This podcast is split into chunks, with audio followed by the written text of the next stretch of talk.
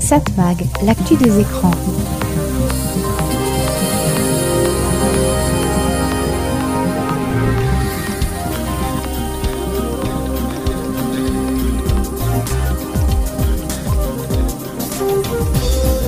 Hello, bonjour, très heureux de vous retrouver sur cette fréquence. C'est Serge Surpin qui vous propose Satmag. Satmag, c'est l'actu des médias, l'actu de la communication, l'actu des écrans.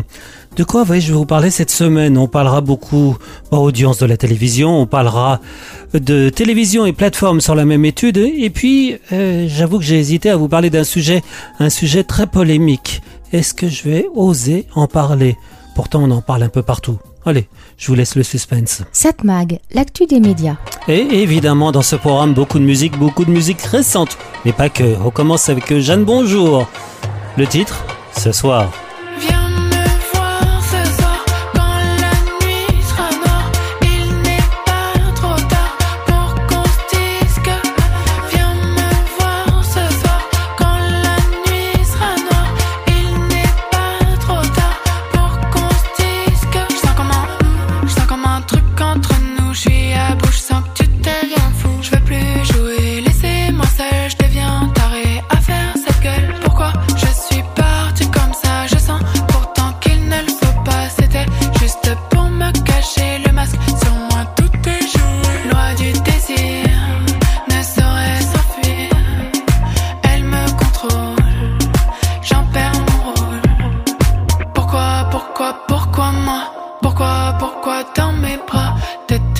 Bonjour.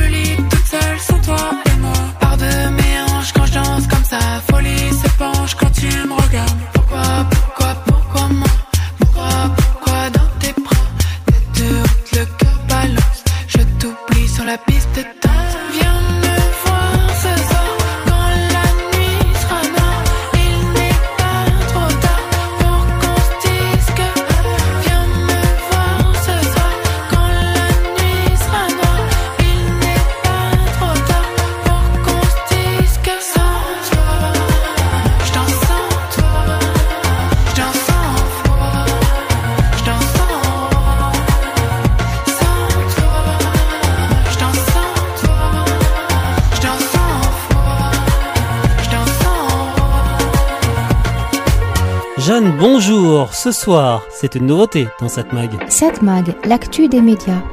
Allez, avant de survoler l'actualité des médias cette semaine, on va faire un petit tour du côté de l'histoire de la télévision, racontée par notre ami Christian Dauphin. Nous avons le contrôle total de l'émission. Asseyez-vous tranquillement. Nous contrôlerons tout ce que vous verrez et entendrez. Vous allez participer à une grande aventure et faire l'expérience du mystère avec... La formidable aventure de la télé. L'aventure de la télévision par satellite commence par une expérimentation dans la nuit du mardi 10 au mercredi 11 juillet 1962 via le satellite américain Telstar. Pour la première fois, une retransmission en direct est réalisée entre le vieux et le nouveau continent. On découvre alors la conférence de presse en direct du président John F. Kennedy. Part of today's press conference is being relayed by the Telstar Communications satellite to viewers across the Atlantic le satellite russe Sputnik avait été lancé le 4 octobre 1957, mais il ne diffusait qu'un simple signal sonore de type bip bip. Pourtant, les soviétiques seront les premiers à diffuser un bouquet de chaînes destiné à couvrir toute l'URSS dès 1967, Orbita. Mais une véritable guerre s'engage quelque temps plus tard. Le 1er février 1989, sur le tout nouveau satellite luxembourgeois Astra 1 A, la chaîne Filmnet apparaît. Elle propose du cinéma. Filmnet, the best entertainment on television, brings you movies, movies and more movies. suivi par Sky Channel, Eurosport, Sky News, Sky Movie, MTV et une dizaine d'autres chaînes, Astra plombe donc l'arrivée très tardive de notre gros satellite TDF1 qui, pour sa part, ne peut diffuser que 4 chaînes au maximum. De plus, notre satellite français diffuse dans une norme vidéo D2 Mac, pas encore numérique et qui nécessite un coûteux téléviseur ou un décodeur pas très miniaturisé. Parmi les premières chaînes spécifiques à être diffusées sur ce satellite, on trouve la 7 qui est la future Arte, La 7, la 7. mais aussi une version spécifique d'Antenne 2, baptisée France Supervision car elle propose des images au format large 16 neuvième, ainsi que la chaîne musicale MCM, inaugurée par Valérie Paillet depuis Monte-Carlo. Bonsoir à tous, bonsoir à toutes. Je suis très heureuse de vous accueillir sur Monte Carlo Musique. MCM, c'est votre nouvelle chaîne musicale. C'est la plus FM des télés. En moins de deux ans, le luxembourgeois Astra gagnera largement la bataille des satellites par la faute de choix politiques et industriels trop ambitieux et pas assez proches des préoccupations des téléspectateurs français. Les tout petits découvrent Kirill le clown à partir du samedi 27 novembre 1965. Jean Image réalise une prouesse, le tout premier film d'animation avec des marionnettes. Il en produira 65 épisodes au total. En décembre 2005, une version en images de synthèse permettra de retrouver le personnage et son cirque sur boulotte sur la chaîne France 5. Merci de votre attention, à bientôt et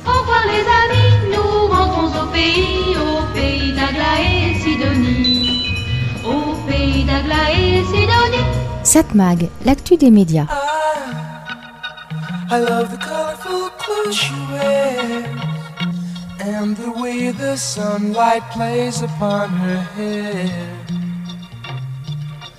I hear the sound of a gentle word on the wind that lifts her perfume through the air. I'm picking up. She's giving me the excitations.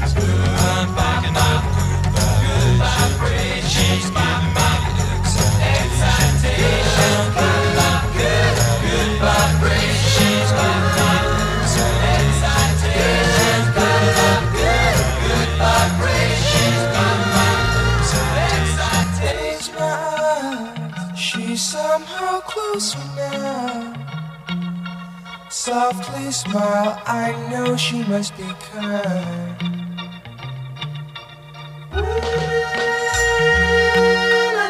In her eyes, she goes with me to a blossom room.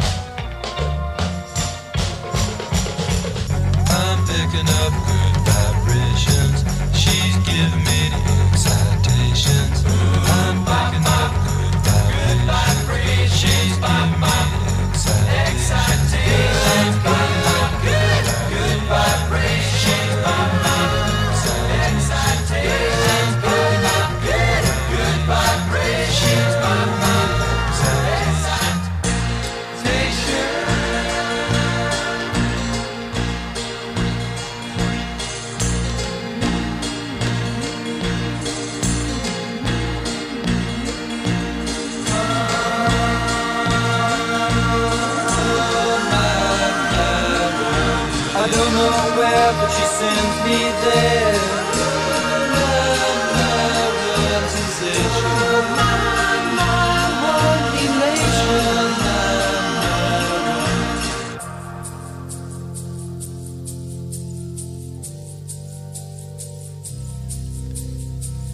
Gotta keep those loving good vibrations are happening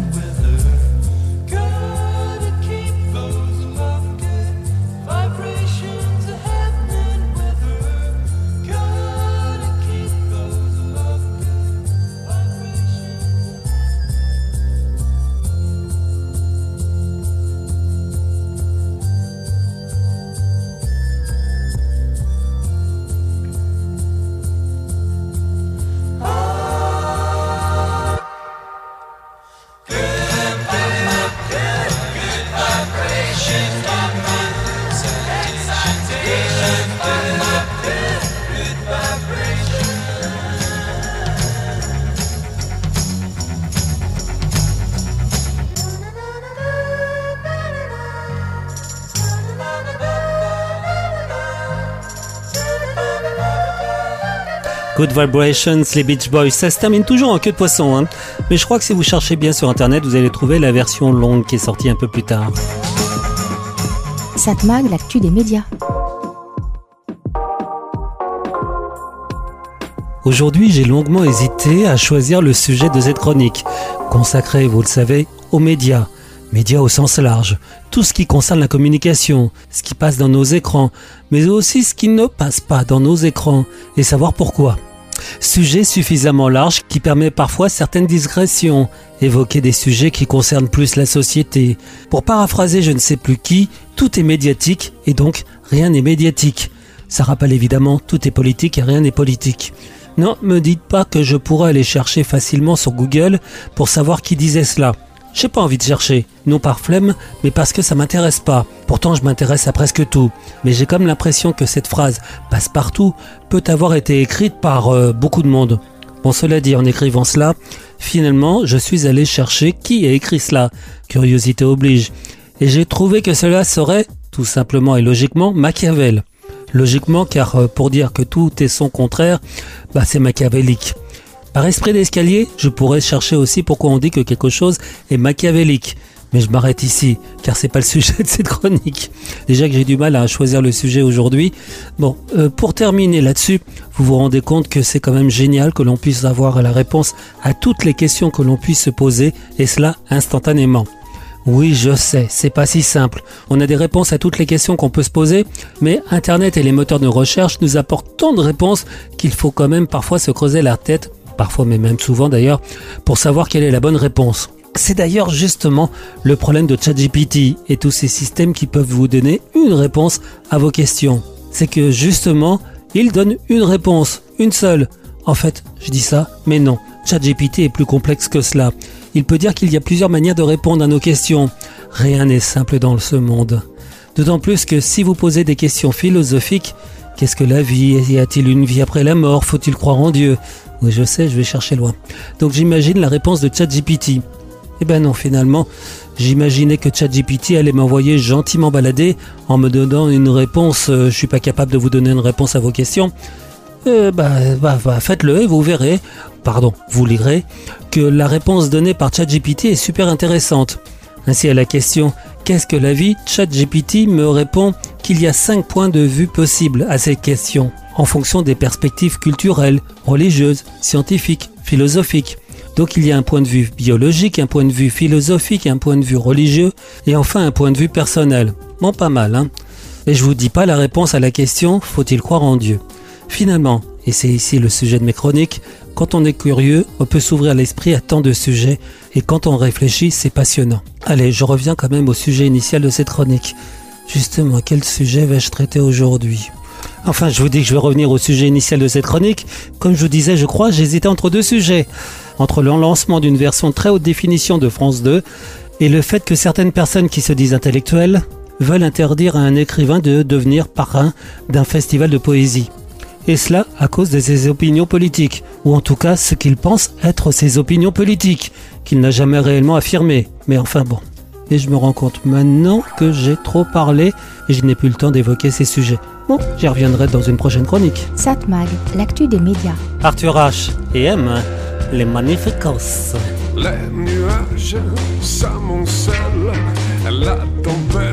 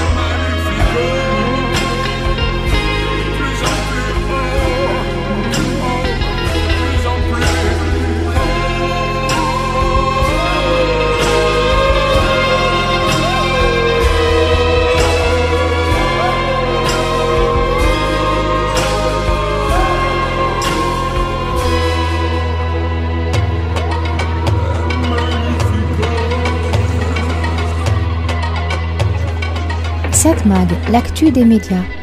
Je disais lors d'une précédente chronique que j'hésitais à traiter deux sujets d'actualité. L'un simple, pas polémique du tout, la diffusion sur la TNT en très haute définition. Et puis un autre sujet, une pétition lancée par certains contre le fait qu'un écrivain qu'ils considèrent comme réactionnaire puisse être nommé parrain d'un festival de poésie. Je crois que par facilité, je vais choisir le premier sujet. Cela me laissera le temps de réfléchir sur le second sujet. Parfois, on pense trop vite, sans bien comprendre tout ce que cela implique, et ensuite on regrette ce que l'on a dit, ce que l'on a écrit. Donc voilà. À l'occasion des Jeux Olympiques de Paris, France Télévisions a lancé une version ultra haute définition de France 2 sur la TNT, mais aussi progressivement sur tous les canaux disponibles, que cela soit les box ou télévision connectée. Une chaîne qui continuera après les Jeux, contrairement à l'autre canal, celui de France 3 qui sera lui lancé le 10 juillet prochain et qui pour l'instant n'a pas vocation à continuer après les Jeux.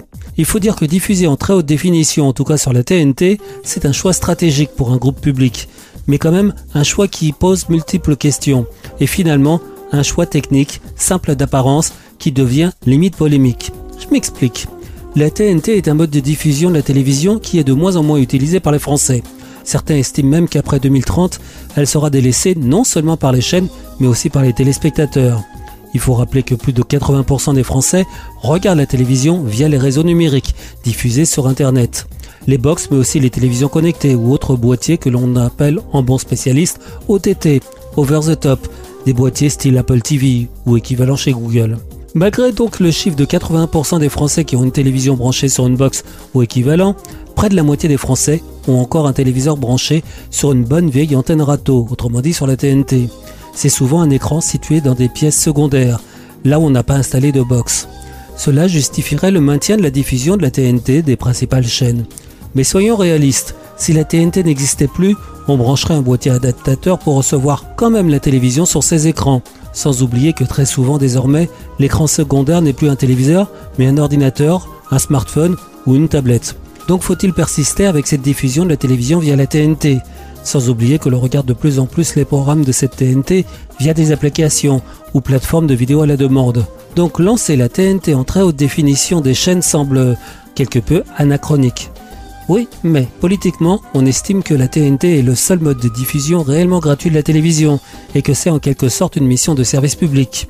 Cela dit, diffuser en très haute définition peut ne pas être considéré comme forcément nécessaire. On peut se contenter de la haute définition. D'ailleurs, les chaînes privées ne semblent pas vouloir suivre le mouvement. Je dis bien sur la TNT, pas sur les réseaux et plateformes où là l'évolution devrait se faire. Quoique, se pose encore la question de savoir si c'est évident d'avoir de la très haute définition sur un petit écran. Diffuser en très haute définition demande des ressources importantes. Pour certains, c'est pas du tout écologique tout ça. À noter que contrairement à ce que l'on pourrait penser, ce n'est pas France Télévisions qui produira la diffusion des Jeux Olympiques. Tout sera fourni clé en main par une filiale du CIO, le Comité International Olympique, avec la société OBS, Olympic Broadcasting Service. Officiellement, c'est pour veiller à ce que les normes élevées en matière de couverture des Jeux Olympiques soient préservées d'une édition à l'autre. Officieusement, c'est ultra lucratif. Cela dit, rien n'interdit à toute chaîne de télévision disposant de droits de produire d'autres images, mais cela ne concerne pas la compétition sportive à proprement parler, mais les à côté.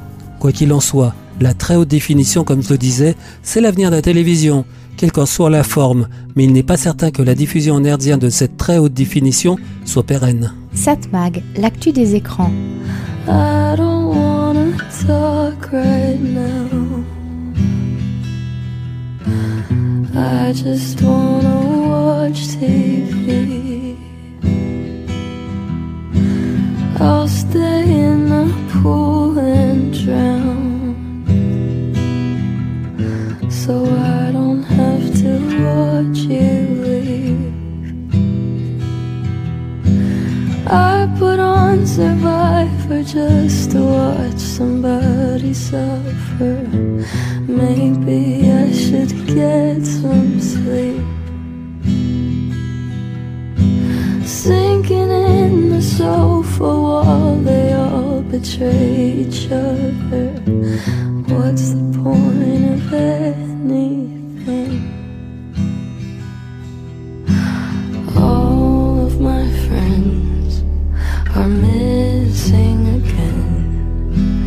That's what happens when you fall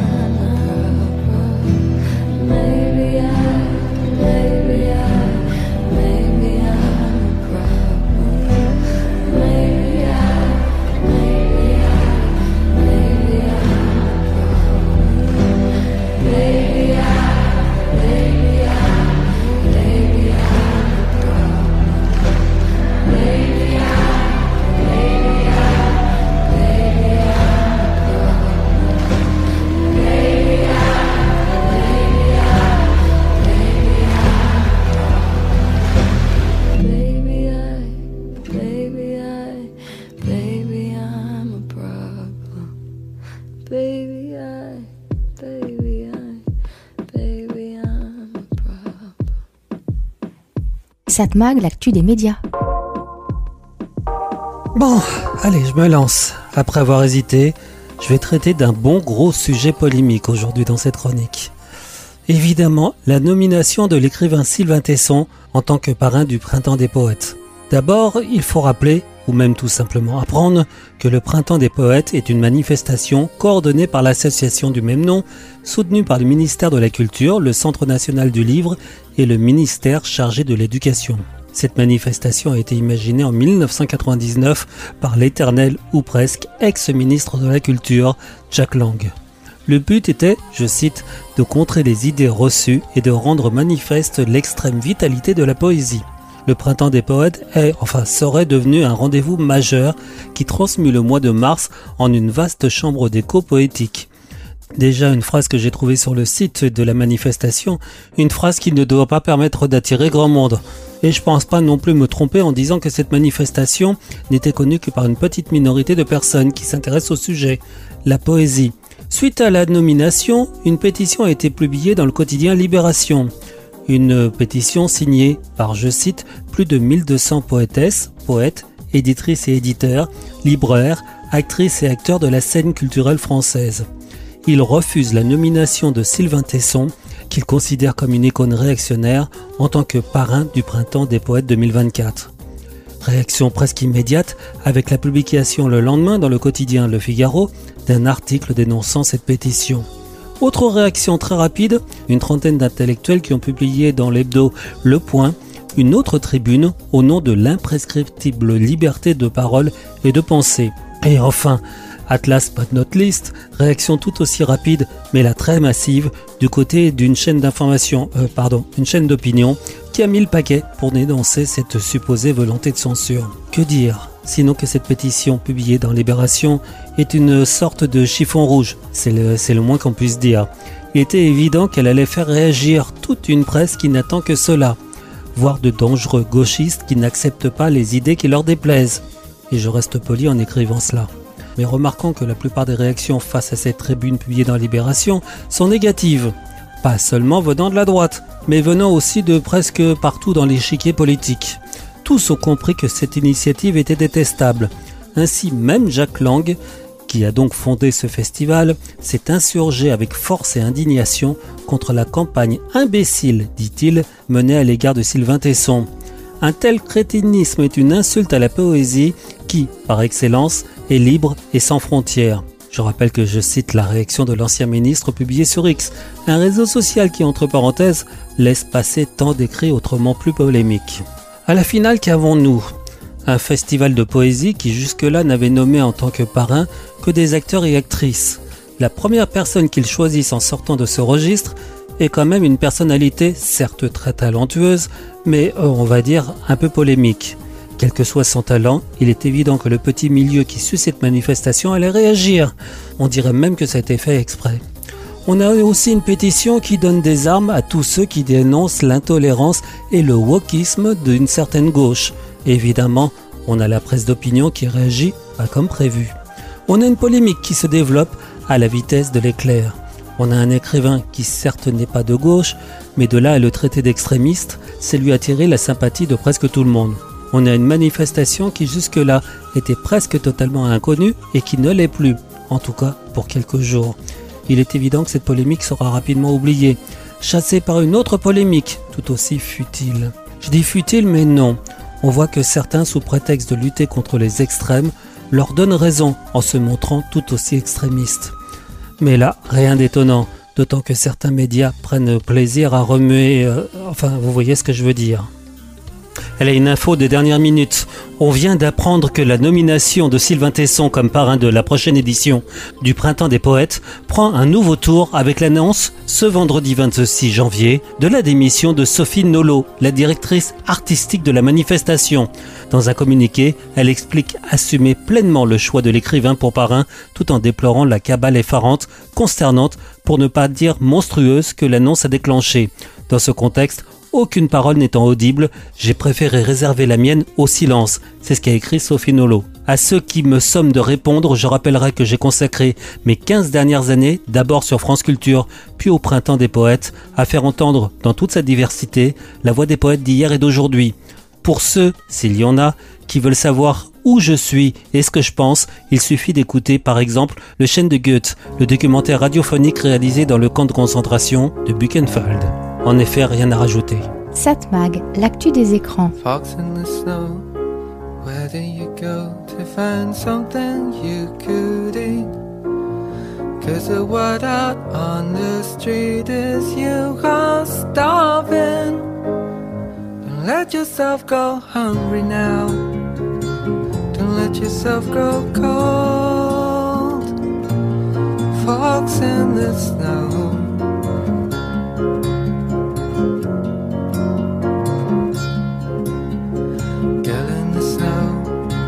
Where do you go to find someone who will do? To tell someone all the truth before it kills you. Listen to your crazy laugh before you hang a right and disappear from sight. What do they know anyway? You read it in a book. What do they know Boy on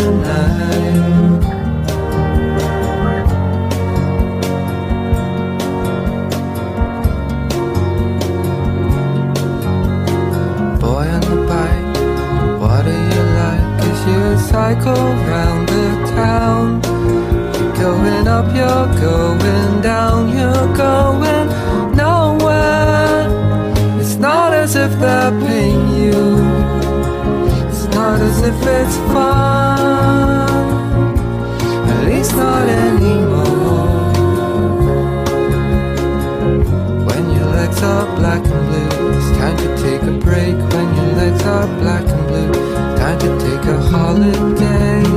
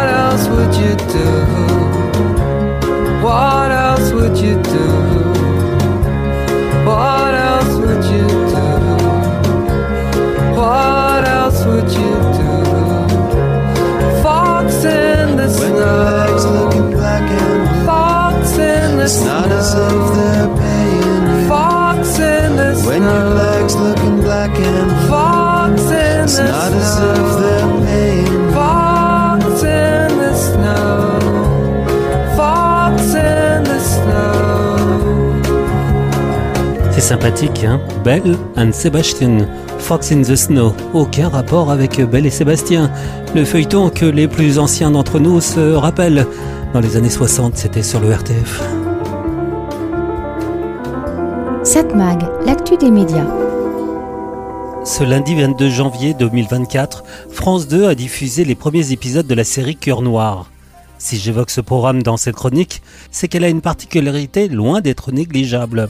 Elle est disponible depuis près d'un an sur la plateforme Prime Video.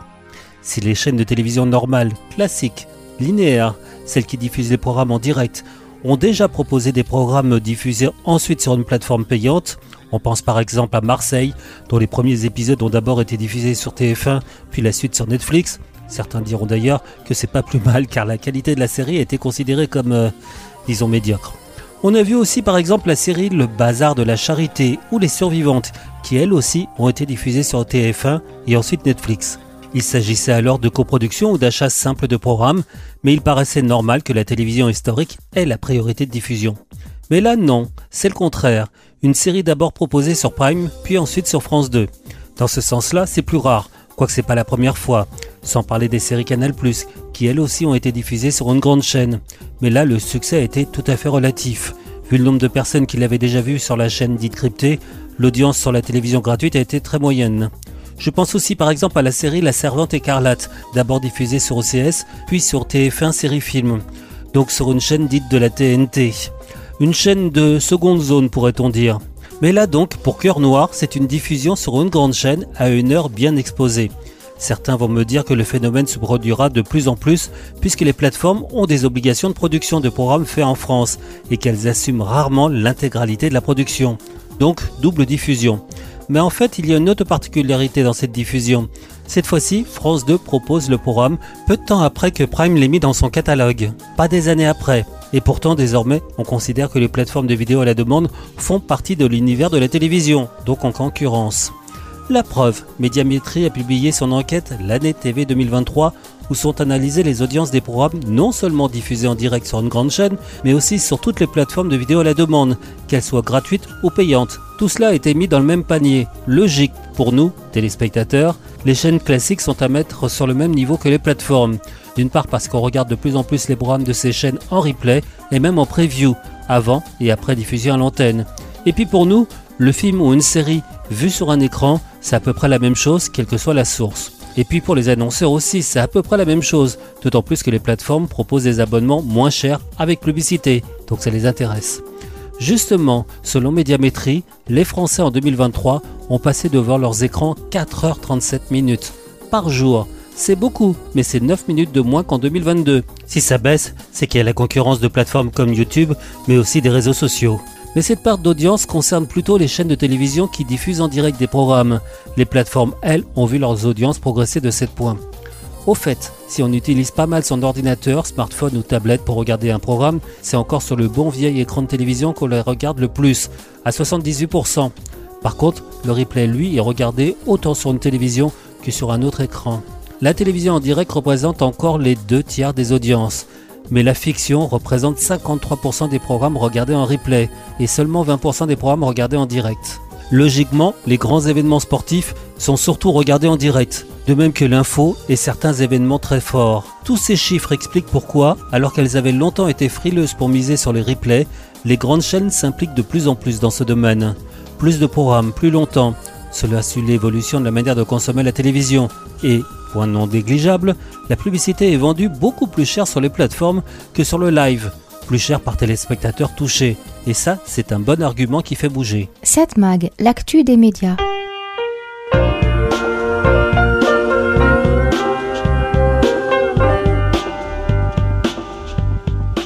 Un nouveau titre pour Nora Jones. Oh, quel plaisir. Oh, ça faisait longtemps qu'elle n'avait pas sorti de nouveau disque, hein, de nouveaux morceaux. Donc là, c'est Running. Elle a pas couru.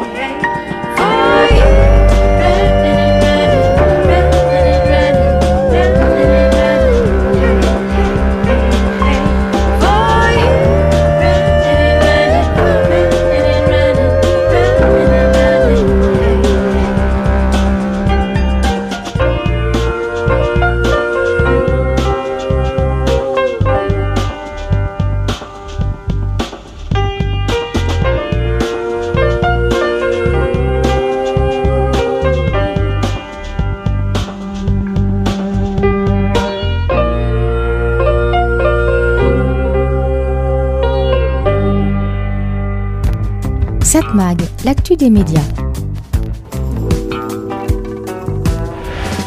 Une nouvelle fois dans cette chronique, je vais parler de l'évolution de la radio, évolution technologique, et donc évoquer le DAB+. Vous savez pas ce que c'est le DAB+. Bon, je vais pas me casser la tête, je vais reprendre le spot promotionnel que l'on trouve sur le site tout sur le dabplus.fr. Un site qui regroupe pas mal de radios qui se sont engagées sur et pour le DAB+.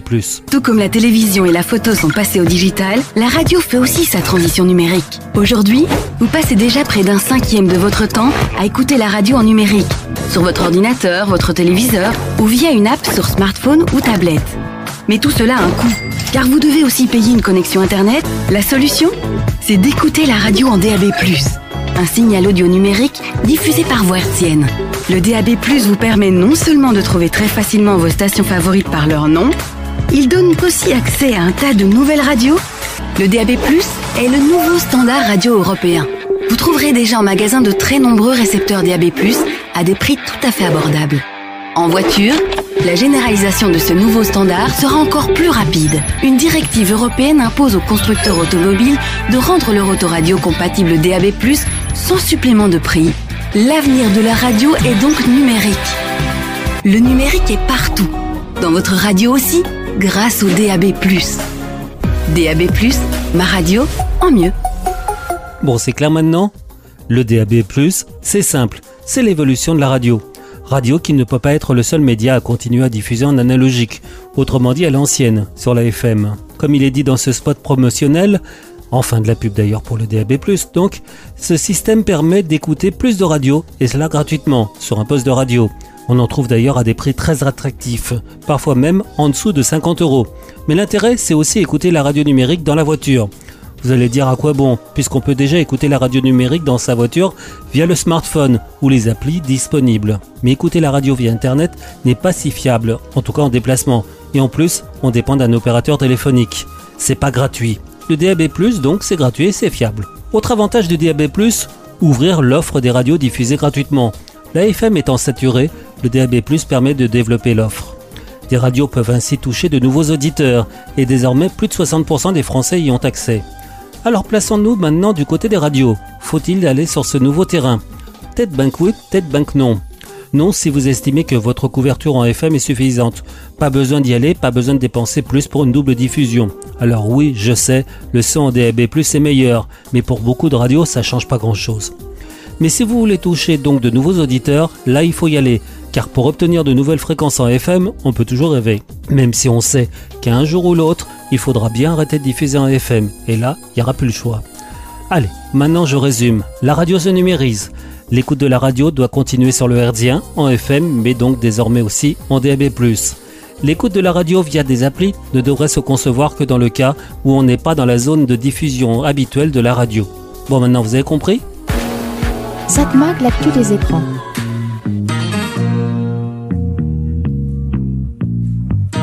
Ton palais, c'est trois bouts de tôle, de planches de boue.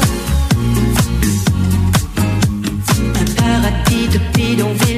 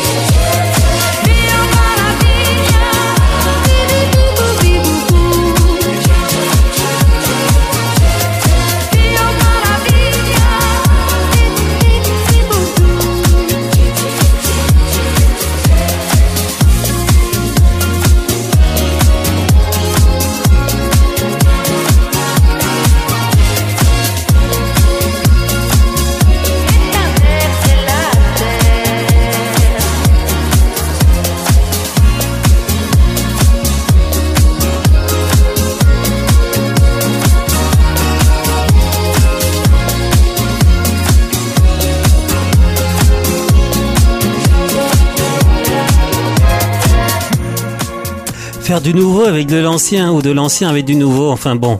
Fioma la Villa, c'est évidemment Nicoletta avec le groupe Bon Entendeur. Satmag, l'actu des médias. Allez, pour terminer ce programme, on va jeter un coup d'œil sur les audiences de la télévision la semaine dernière. Cela concerne la période du 15 au 21 janvier 2024, évidemment. Ce sont des chiffres publiés par Médiamétrie et analysés en collaboration avec nos confrères de Satellifax. Pour résumer la semaine, M6, bonne semaine. France 3, mauvaise semaine. TF1 affiche une baisse de 0,3 points. TF1, 18,6% de part d'audience. La chaîne est en baisse sur toutes les cases.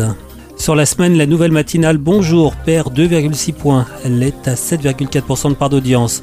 Le feuilleton Plus belle la vie, encore plus belle, diffusé à 13h40 à une moyenne de 24,5%, mais chute quand même de 3,3 points. En access, les feuilletons Ici tout commence et Demain nous appartient sont également en baisse. Toujours sur TF1, le prime time se porte pas très bien avec 5 soirées en recul, dont le jeudi avec la suite de la série Rivière perdue, qui a perdu 2,1 points sur une semaine. Vendredi, le nouveau talent show Dream Team, mais n'affiche pas de très belles performances. Du côté de France 2, après avoir fortement progressé la semaine précédente, la chaîne publique est stable, on va dire avec une très faible baisse, moins 0,1 point. France 2 est à 15%. La journée est tirée par le bas par euh, différents programmes, dont le JT de 13h qui perd 1,1 point sur une semaine. Le prime time est stable, stable avec une toute petite hausse de 0,1 point. Le prime time est à 15,3% avec une légère progression due au numéro d'envoyé spécial sur Mbappé. France 3, donc la plus forte baisse de la semaine. France 3, 8,4% de part d'audience, moins 0,4 points. La journée progresse grâce entre autres au programme météo à la carte. Bah oui, il n'a pas fait très beau à un moment, donc vous avez eu besoin de savoir ce qui se passe. Le prime time euh, a fortement baissé de 2 points. 5 soirées sont en recul sur France 3, dont mercredi le magazine Secret d'Histoire qui a perdu 2,6 points. Samedi la série Le Voyageur, moins 2,8 points. Donc voilà, France 3, c'est la plus forte baisse. M6, euh, c'est la plus forte hausse. Au contraire, la plus forte hausse de la semaine. 8,1% de part d'audience, plus 0,3 points. En progression pour la seconde semaine consécutive, bah oui, M6 n'avait pas arrêté de baisser ces derniers temps. Donc euh, la chaîne gagne sur toutes les cases. Bon résultat sur Ça peut nous arriver, sur 66 minutes, sur la meilleure boulangerie de France. Le prime time grimpe de 1,3 points, notamment grâce à L'amour dans le pré le lundi et au dessin animé Coco diffusé vendredi. Très bon dessin animé. France 5, 3,6% de part d'audience, parfaitement stable. Arte, 3%, une baisse de 2 points. Dans ce que l'on appelle l'univers TNT, TMC prend la première place, 3,1% de part d'audience, plus 0,2 points sur une semaine. La chaîne est suivie par C8, qui est à 2,9%, qui a perdu 0,1 point sur une semaine. W9, 2,2%, plus 0,2 points sur une semaine. Si on regarde les résultats par groupe cette semaine, groupe France Télévisions, comme d'habitude, est en tête, toutes chaînes confondues, hors chaîne d'info qui, je vous le rappelle, ne sont mesurées qu'une seule fois par mois. France Télévisions, euh, 27,1%. France Télévisions donc euh, en tête des groupes, pourtant le groupe public affiche une baisse de 0,5 points. France Télé est à 27,1%. Groupe TF1, 25,4%, une baisse aussi, mais beaucoup plus faible, de 0,1 point. Groupe M6, 12,9% de part d'audience, plus 0,6 points sur une semaine. Voilà, c'était donc les audiences de la télévision la semaine dernière pour la période du 15 au 21 janvier. Je vous rappelle que ce sont des chiffres publiés par Médiamétrie et analysés en collaboration avec nos confrères de Satellifax. Satmag, l'actu des écrans.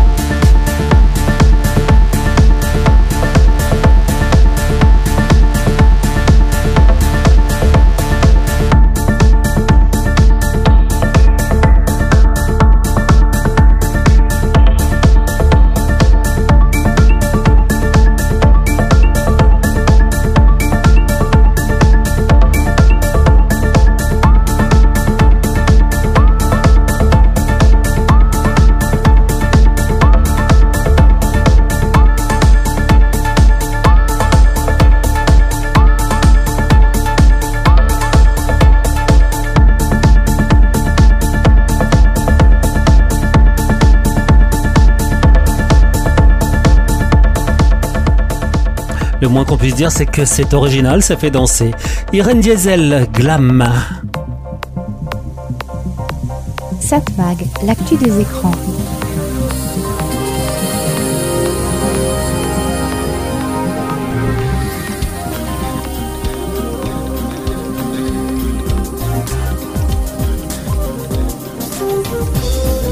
Bon bah voilà, c'est terminé. C'était Serge Surpin qui vous proposait, comme chaque semaine sur cette fréquence, Satmag. Satmag, l'actu des médias, l'actu de la communication, l'actu des écrans. Je crois qu'on a fait le tour du sujet cette semaine. Je pense qu'on va pouvoir se retrouver la semaine prochaine. Oh, il y a toujours de quoi parler, il y a toujours de quoi dire. Sur les médias, oui, ne dites pas du mal des médias. On en a besoin. Sans médias, sans liberté des médias, euh, on est mal barré. Euh, Vraiment très mal barré. Il faut toujours y réfléchir. Bon, voilà. Allez, je vous souhaite de passer d'excellents moments avec votre radio préférée, à l'écoute de votre radio préférée. Bye bye.